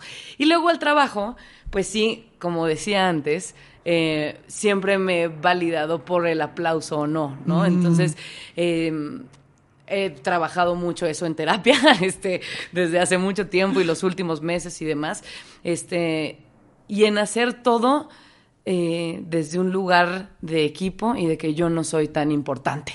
Entonces, cuando te quitas esa cosita de a, to- a todo mundo le vale madres lo que vayas a hacer o no, o sea, no, no te pongas en, en este lugar de, pero yo, ¿cómo? Eh, no, no, no, ¿Y, y cómo voy a fallar? Y cómo tal. Y todo mundo fallamos y de repente hay personajes, papeles, circunstancias en la vida en las que pues igual y sí lo pudiste hacer mejor o no, o a ojos de quién, también nuestra Claro. profesión es tan subjetiva, Sí. tan, y le puede gustar a alguien o no tu chamba, pero si lo haces desde un lugar chido, o sea, en el que tú llegas a tu chamba feliz y agradecida de estar ahí, qué chingón. Y si pusiste todo eh, lo que tú tenías en los ensayos, en el tiempo que tuviste de ensayos, en tu memoria, en lo que sea, qué chingón. Y si en el escenario estás siendo chido con tu compañere y estás eh, oyendo también al público y viendo cómo puede funcionar eso, este hacia donde lo llevó el director o, o hacia donde tú crees que está chido o, o que lo estás sintiendo o que te apasiona o que lo estás haciendo con todas las ganas, pues ya, hay gente a la que le va a gustar tu chamba, hay gente a la que no. Claro. Y ya está. O sea, a mí me pasó con La Búsqueda, la serie de Netflix, que habla del caso Polet. Este, nuestro director Santiago Limón, que a mí me parece genial, eh, lo llevó por un lugar más cómico, pero en el sentido de que era, es una ironía que nos hayan visto la cara así o, o que nos hayamos callado y ya o, o comido eso Creído que nos vendió historia, el claro. gobierno y cómo la gente es mala, o sea, puede llegar a ser mala o la ambición te puede llevar a lugares muy, muy cabrones. Y entonces, o sea, como que hubo gente que le gustó y hubo gente que la odió. dividió mucho. Yo, yo la disfruté mucho, pero escuché comentarios así que Y la odiaban bien. porque decía, ¿por qué lo están tratando así? Pero a ver, o Y sea, el tema se trató así. Y de pronto en Twitter, es la única vez que he apagado Twitter así de ya no puedo más, que me sobrepasó. Arroba Regina Blandón, este, no me gusta eh, que la niña no sé qué. No me gusta el árbol, no me gusta tu vestuario, no me gusta el vestuario del, no me gusta el director, no me gusta. Y todo era arroba, arroba, arroba, arroba. Y de ahí se colgaron y dije, güey, ¿qué hice mal? Yo fui a chambear y a mí me gustó y siento que se cuenta muy bien la historia. Claro. ¿me entiendes? Y ahí fue cuando dije, güey, ya está, tampoco hay que hacer tanto caso, no importa, el chiste es trabajar duro eh, y con ganas y ya está, y con amor. Entonces eso. Un sueño cumplido en el teatro. Creo que no me di cuenta, pero bueno, hoy no me puedo levantar porque dije, yo no puedo hacer musicales y sí, y sí puedo. Mm. Este, y creo que, que Pillowman. Mm. O sea, sí es, ya viéndolo así como a distancia, decir, güey, es una obra preciosa y qué chido que me haya tocado, que hayan pensado en mí. Un sueño por cumplir en el teatro. Este, ay, tengo muchas ganas de hacer algo en verso, me encanta. wow. Me encanta, me encanta, o sea, siglo de oro o este o, Shakespeare o ¿me entiendes? O de antes, pues, ¿sabes? Me me eh, me encanta Molière y este, no sé, Oscar Wilde, no necesariamente en verso, pero como, como época, como vestidote, no, sabes? No, bueno, es que ya me estoy imaginando que Alonso se arme una adaptación musical como Noche de Reyes contigo, estaría excelente. Feliz Alonso Íñiguez. Alonso Íñiguez, por favor, apunta la idea ahí, que seguro estás escuchando. Muy bien. Griego, este, ¿sabes? O sea, como esto muy clásico.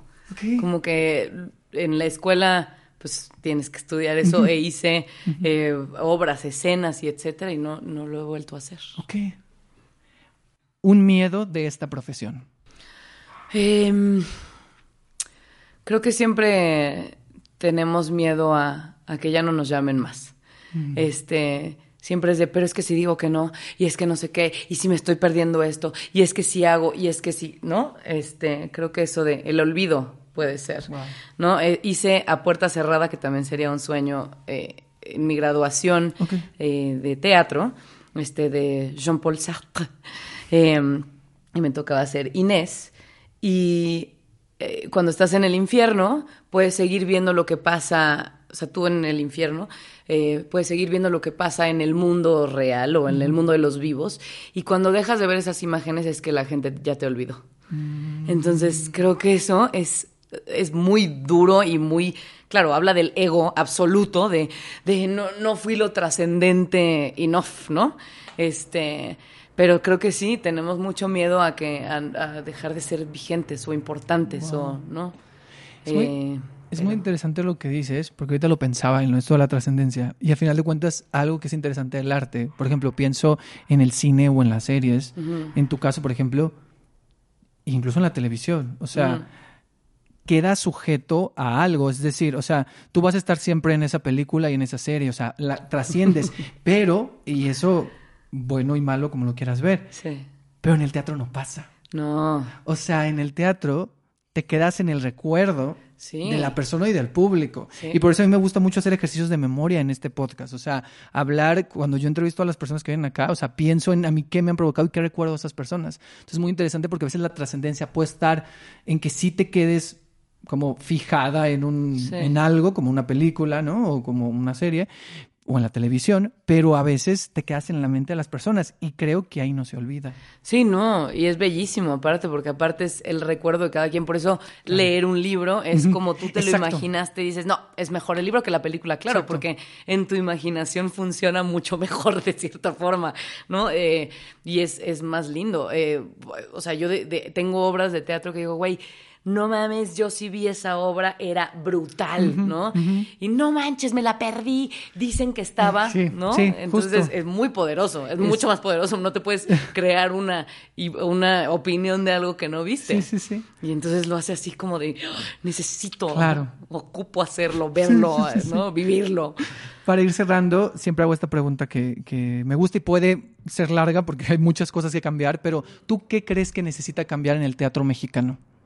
Yo creo que, mm, que definitivamente tiene que ser menos centralizado. Este, porque pues todo el teatro, claro, que está en la Ciudad de México y siempre pasa, ¿no? Pero igual y hacer más ejercicios y, y, sobre todo llevar más igual clases, este, etcétera, eh, fuera de la Ciudad de México, porque hay mucha gente muy talentosa en México, como hemos visto, y todo el mundo tiene que venir para acá. Sí, fomentar el talento Em, local y que se desarrolle ahí. Que... Eso, eso, porque pues sin experiencias no puedes hacer más cosas, ¿no? y, y hay mucha gente hambrienta de, y mucha gente me pregunta de, ¿y cómo le haces? ¿Y cómo le hago si yo vivo en, ¿no? Y no, o, o desconozco por, por ignorancia eh, a dónde mandarles, que no sea en Ciudad de México, ¿no? Mm, claro. Este, eso creo que tenemos que hacer ese esfuerzo. Eh, definitivamente hay un hay un tema de inclusión. em, digo, en, y en el teatro hay más, ¿no? Que en el audiovisual, pu- pues, este, pero creo que tenemos que seguir trabajando hacia eso y dar siempre eh, más oportunidades eh, a muchas personas que, que llevan picando piedra un rato o que, que, si, que si no se les da la oportunidad, pues no puedes tener experiencia y no puedes crecer eso, ¿no? Eh, pero creo que yo siempre lo he admirado mucho, creo que vamos bien em, y que hay mucho nuevo talento, este, muy poderoso y que tiene muchas cosas que decir y que hay que dar siempre esos espacios a, a gente que se lo merece. Y ya. Muy bien. Volviendo a este concepto de la isla, y ahora sí para ir cerrando. Este, yo me encanta ir cerrando, ir cerrando. No, ese concepto de la isla, ubicas estas botellas donde metes un mensaje y lo Sí. tiras al mar. Entonces imagina que vas a meter un mensaje, lo vas a tirar al mar, pero ese mensaje es para el teatro o la gente que hace teatro dentro de 50 años. ¿Qué les dirías a las personas, si pudieras decirles, qué les dirías a las personas que harán teatro dentro de 50 años? ¿Qué mensaje les pondrías en la botella? escucha, eh, trabaja duro, lee mucho eh, y luego lánzate al vacío con las manos vacías. Nada más cacha lo que puedas y hazlo desde un lugar muy amoroso. Mejor redactado, puede ser Está en un muy- poema o Sí, algo claro, así. pero está excelente. esa idea. Muy bien, muy bien. Y ahora sí la El última teatro es amor. Así es. Muy bien. Y ahora sí, la última pregunta es que tú me hagas una pregunta a mí. Que me preguntes de teatro lo que tú quieras o, o de lo que hemos platicado ahorita. Que tú me hagas una pregunta. ¿Qué, ¿Qué es lo que te hace estar tan enamorado del teatro? Creo que lo hemos platicado ahorita. O sea, creo que tiene que ver esto con la magia y que las cosas no podrían. Sí, como que siento que. ¿Qué es eso? Es. es... Ay, voy a llorar otra vez. No. Sí, llora. dime, no, lloré cuando tú lloraste. No te diste cuenta, pero yo también sí, lloré. yo también te vi que hiciste así, pero está bien llorar. hay Está que bien reprimir las llorar. emociones. No, hay que reprimirlas. De eso No. vivimos en el teatro. Yo sé. Incluso los que, los que no lo hacemos y lo vemos y hablamos de él. Eh, eso, o sea, Pero yo eres creo que- parte del teatro. Sí, claro. Gracias. No, eso, o sea, yo creo que la magia, o sea, la magia en todos los sentidos, es decir, puede ser algo yo trato de ver de todo. Entonces, a mí la magia de ver un musical, y digo, es que eso, o sea, a mí me encantan los musicales porque lo que decías, o sea, el personaje ya no puede y tiene que cantarlo y tiene que bailar y tiene que hacer todo el mitote para sacar algo. Entonces, es lo mágico. Y lo que decía al principio con la escena de Parásitos, es decir, eso no podría suceder de esa manera. O sea, solo el teatro lo hace posible. Entonces, me enamora las cosas que solo, porque el teatro solo puede hacer esas cosas. Sí. Resumiendo. Entonces, creo que esa magia es a mí lo que, lo que me enamora y me vuelve a emocionar. Y últimamente voy mucho y me dicen, no te aburres. No, porque cada historia es diferente Sí. y cada cosa es diferente. Y vas a ver un musical un día y otro día vas a ver una historia, un monólogo o dos personas contándote en, una, en un espacio de 50 personas algo y luego vas a un teatro más grande. O sea, es decir, todo varía. Y ya lo comenté aquí hace unos episodios. A mí algo que me gusta mucho del teatro muy específico son los cambios de iluminación. Y eso no puede sí. suceder en o- de otra manera en otro, en otro lugar. Es porque los cambios de iluminación corresponden a una narrativa. No es igual que en un concierto o que en otro tipo de espectáculos. Y esos cambios de iluminación no ocurren en el cine, por ejemplo. Es diferente. La fotografía de audiovisual es diferente. Sí, o sí, sea, sí. fotografía. Entonces, eso. Es verdad, es magia. Sí, Es muy mágico. Va, va, va. ahí Va. estamos. ¿Y qué le dices a las personas en 50 años que van a Ah. hacer teatro? Es- ese, es un, ese es un gran, gran punto.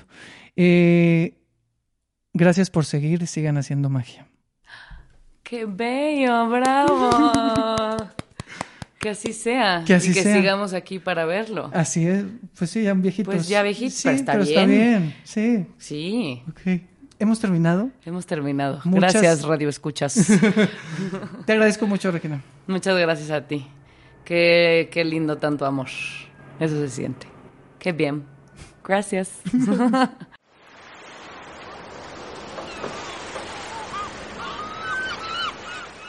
Gracias, Regina, por pasarte a la isla, por tu tiempo, por tus respuestas, por las risas y también por las lágrimas, porque sí, se lloró en este episodio, poquito al principio y al final.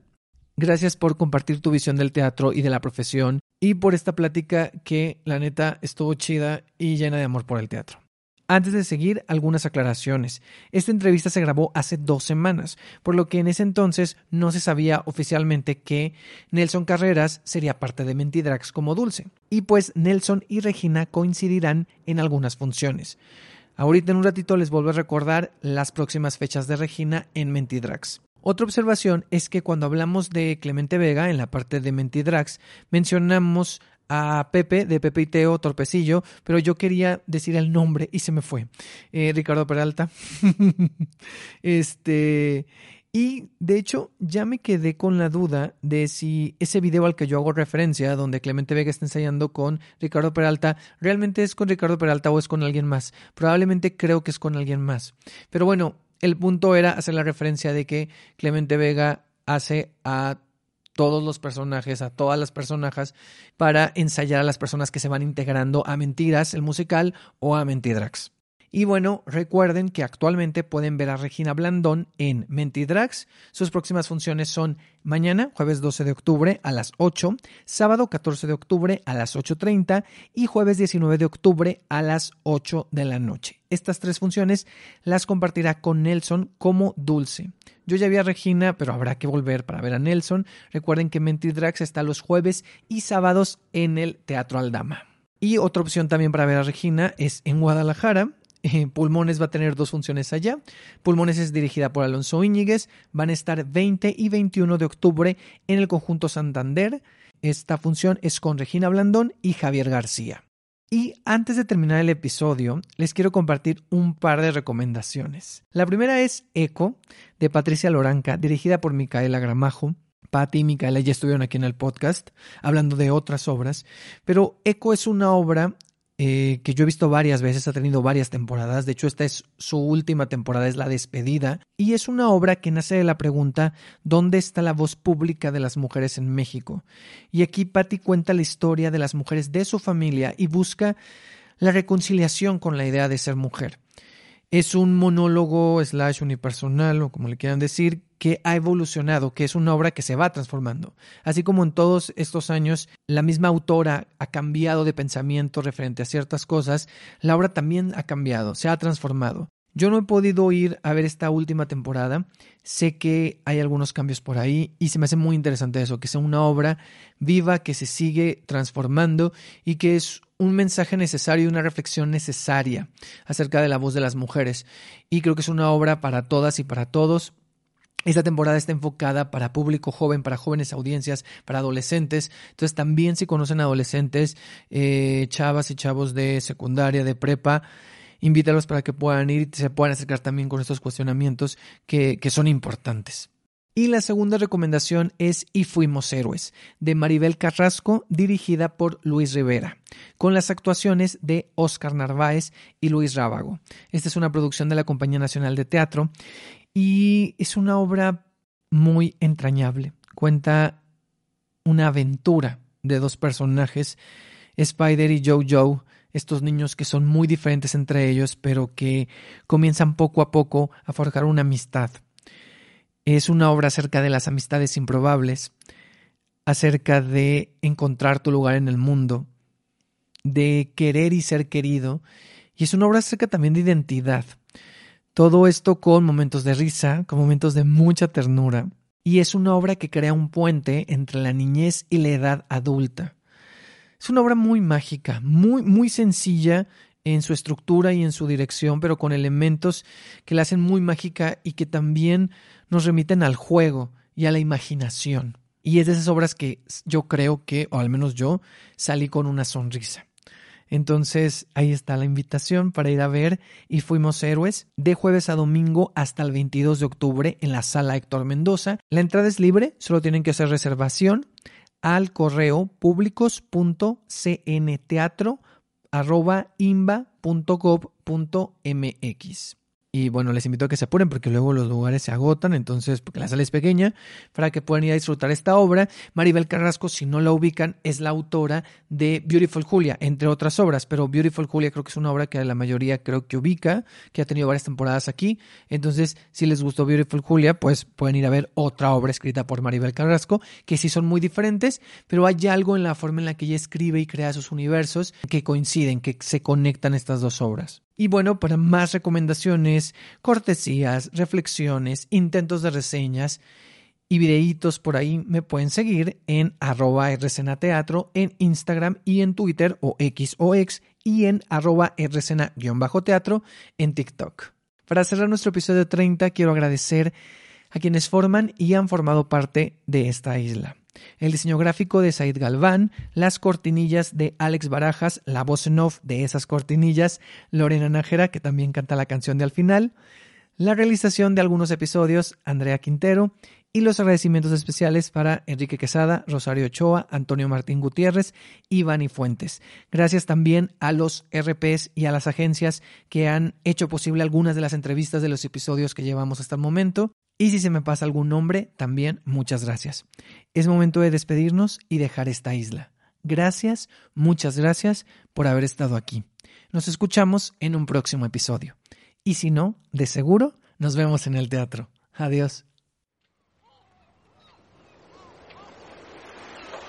Es momento de dejar la isla, pero cada vez que vayas al teatro volverás a ella. Y si no, nos vemos aquí en un próximo episodio. Había una isla, pequeña isla, es un refugio, un escondite, una isla que nos aísla o nos conecta, ya lo sabré.